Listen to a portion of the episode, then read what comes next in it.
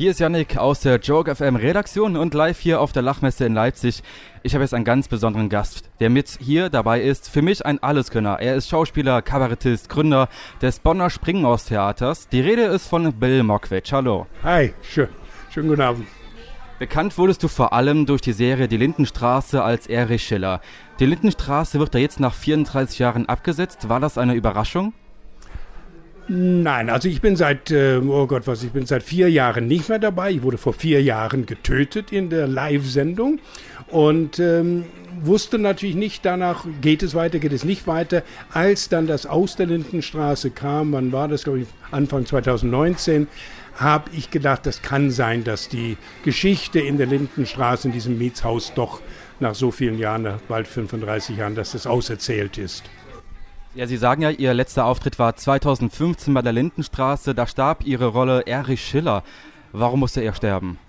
Ich habe keine Ahnung, ich habe lange äh, dagegen gekämpft, aber der Chef der Geißendorfer hat gesagt, nee, wir wollen jetzt bei dieser Live-Sendung einen absoluten Knaller haben, womit kein Mensch rechnet und äh, mein Tod in der Live-Sendung war der Knaller und er hat gesagt, ja gut, jetzt hast du deine Quote, aber danach werden die Leute natürlich dir das nicht, äh, nicht ähm, gut halten, weil äh, ich denke, es sind die Dinosaurier in der Lindenstraße, die man sehen will. Der, der Andi und die Mutter Beimer und der, äh, die, die, die, die Tanja und all die Leute, die seit vielen, vielen Jahren dabei sind.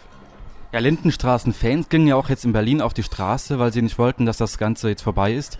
Wie finden Sie, dass das jetzt alles, äh, dass die ganzen Fans auf die Straße gehen?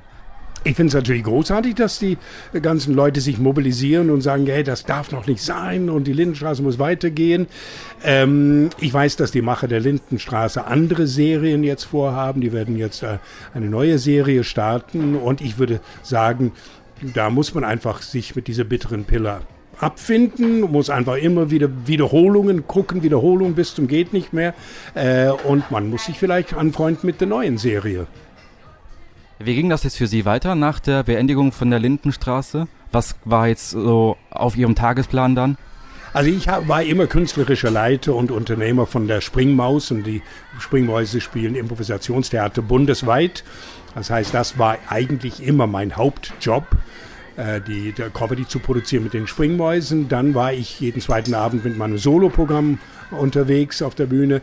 Inzwischen habe ich ein Programm mit meiner Frau zusammen, Hurra, wir lieben noch. Und das spielen wir noch ein ganzes Jahr lang zusammen, auch bundesweit.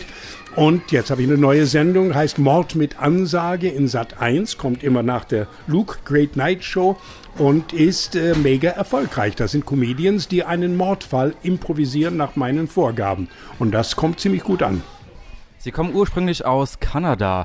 Haben Sie da auch schon Comedy gemacht und Schauspielerei oder fing das Ganze hier in Deutschland an? Nein, ich war sehr äh, früh auf der Schauspielschule, schon mit 15, mit 17 war ich schon fertig mit der Schauspielschule und habe angefangen mit 18 zu arbeiten und habe drei Jahre in Kanada, war auf der Bühne und habe Filme gedreht und dann wollte ich nur drei, Jahr, drei Monate lang das deutsche Theater studieren. Ich konnte kein Deutsch, aber ich sagte, ach, ist interessant, ich gucke mir das alles an und daraus sind inzwischen, glaube ich, 52 Jahre geworden. Wenn man den Namen Mockridge hört, dann schießt einem auch direkt der Luke ein. Und das ist ja ihr Sohn. Er kann wirklich auch alles. Schauspiel, Komik, Gesang, Klavier. Er beherrscht einfach alles. Ist das auch ein bisschen Ihnen verschuldet?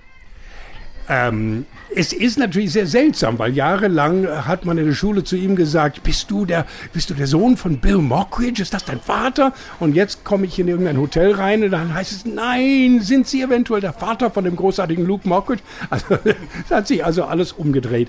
Ähm, der Luke ist natürlich mit seinen fünf Brüdern in einem Haushalt aufgewachsen, wo Theater und Comedy eigentlich das tägliche Brot war. Wir haben eben das Theater im, Haus, im äh, Bonn, Haus der Springmaus. Und meine Frau hat 35 Jahre lang bei den Springmaus und Mäusen mitgespielt. Das heißt, es ging immer um Comedy. Es ging immer um, wie setzt man eine Pointe, wie singt man ein Comedy-Lied, ähm, wie macht man eine Choreografie, wie witzig soll der erste Teil sein, wie witzig soll der zweite Teil, wie setzt man überhaupt eine Pointe. Das heißt, alle sechs Jungs sind mit Comedy groß geworden und es lag nahe, dass eine von denen sagen würde, hör mal, ich will daraus auch ein, aus so einer Leidenschaft will ich auch einen Beruf machen. Wenn man Luke als Sohn hat, braucht man starke Nerven, oder? Ab und zu mal, ab und zu mal. Aber ich finde es großartig, was er macht. Diese äh, Fernsehgartengeschichte hat mich natürlich etwas äh, verunsichert. Wir waren in Kanada und kriegten laute Anrufe von der Bild-Zeitung oder Express und ich weiß nicht was alles. Was hat ihr Sohn da gemacht und so. Ich wusste von vornherein, es muss irgendwas, es muss ein Matz sein, weil wenn ein Kamerateam auch dabei war von ihm, dann denkt man, naja gut, dann haben sie ihn extra irgendwas gedreht. Äh, und dann habe ich später rausgekriegt, die Kinder waren dahinter, standen dahinter. Mich hat es einfach überrascht, dass, dass, dass dieser Fernsehgarten so heilig ist, dass wenn man es wagt, irgendwas da zu machen, was vielleicht wie ein, ein Prank oder, oder ein Stunt ist, dass die Leute da richtig sauer waren. Und der Luke hat selber in seiner ersten Great Night Sendung gesagt, er hat gesagt, boah, dass Deutschland keine anderen Probleme hat, als dass ein Komiker auf der Bühne steht und keine so guten Witze macht und wie ein Affe rumläuft. Das äh, tut mir eigentlich leid, weil es gibt andere Probleme in Deutschland. Ja, es ging ja ganz groß durch die Presse, aber die Auflösung war ja auch mega von Luke in seiner Quaitnet Show. Ähm, gibt es denn auch eine Situation, wo Luke sie privat ganz oft äh, irgendwie fertig macht, wo sie sagen, das ist nicht auszuhalten? Nein, er hat mich reingelegt, das ist glaube ich auch im Netz, deswegen kann ich das erzählen. Wir haben ihn reingelegt bei Verstehen Sie Spaß. Und er hat sich gerecht ein Jahr später, hat mich und meine Frau auf eine Gala geschickt, wo nur nackte Mädels waren und Koks und die Polizei dann sozusagen reingekommen ist und das alles auffliegen hat auffliegen lassen. Und der war steckte da dahinter. Also er hat schon seine Rache bekommen, aber sonst im täglichen Umgang nein, wir reden viel über den Job und reden viel über seine Entscheidungen ähm, wie es weitergeht und wie die Tour weitergeht und Filme machen und solche Sachen. Und das macht mir auch als Vater sehr viel Spaß, weil ich kenne ja den Business auch ziemlich gut. Sie gehen auf Tour und zwar doppelt, äh, einmal alleine, je Oller, je Dollar und einmal mit ihrer Frau Margie auf Tour. Hurra, wir leben noch. Gibt es da ähm, einen Punkt, wo die sagen, ich gehe lieber alleine oder lieber mit Margie? Nein, ich war jahrelang, ich war 20 Jahre lang, habe ich immer alleine gemacht und dann kam der äh, Random House Verlag und wollte ein Buch von uns beiden haben. Und als wir das Buch gemeinsam geschrieben haben über unsere 35-jährige Ehe, da haben wir beide gesagt, boah, das ist ja witzig, vielleicht sollten wir das als Programm auf die Bühne bringen. Ich wusste aber nur nicht, wie ich mit ihr funktioniere, weil sie ist wahnsinnig schnell auf der Bühne und ich bin ja nicht langsam, aber ich bin nicht so schnell wie sie. Und deswegen habe ich gesagt, wir können es probieren. Ich würde es gern probieren.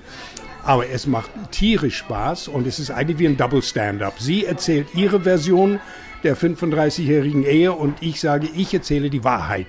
Sie gehen ja allein auch auf Tour und zwar mit dem Programm Je Oller, Je Dollar. Was hat es damit genau auf sich?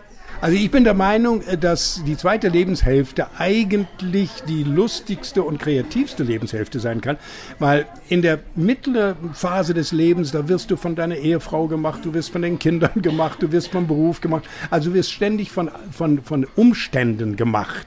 Und wenn die Kinder langsam aus dem Haus sind und du mehr Zeit für dich selber hast, der Beruf ist nicht vielleicht ganz so einnehmend wie früher, dann fängst du an wirklich zu sagen, jetzt kommt meine Zeit, jetzt kann ich machen, was ich will, sei das Hobbys, sei das äh, neue Leidenschaften, kann ich neue Sachen studieren. Ich kann viel mehr Zeit mit meiner Frau verbringen, was ich super geil finde.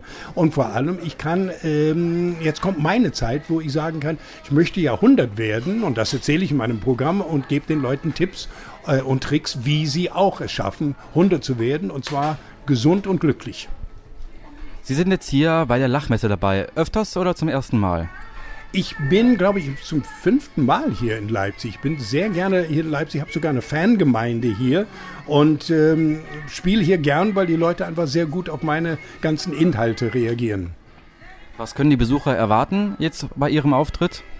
Ach, wir können einfach sehr viel Spaß übers Älterwerden, wobei ich mache das an mir selber fest. Ich sage nicht, ihr seid alte Säcke, sondern ich sage, ich bin ein alter Sack und merke das daran und daran und andere, dass ich vergesslich bin, dass ich dies mache, dass ich das mache. Aber ich sage, aber es gibt ja, man kann ja darüber wegkommen, man kann lernen, daraus ein Kapital zu machen. Man muss erstmal lernen, das Alte zu akzeptieren und dann daraus einen Vorteil zu machen. Und das erzähle ich sehr, mit sehr viel Humor und mit ein bisschen Lebensphilosophie dabei. Und die Leute gehen raus und fühlen sich jünger als vor der Veranstaltung. Ja, ich danke Ihnen und dann heute ganz viel Spaß auf der Bühne und vor allem lassen Sie das Publikum weinen und zwar vor Glück. Ich werde mein Bestes tun. Vielen Dank für das Interview.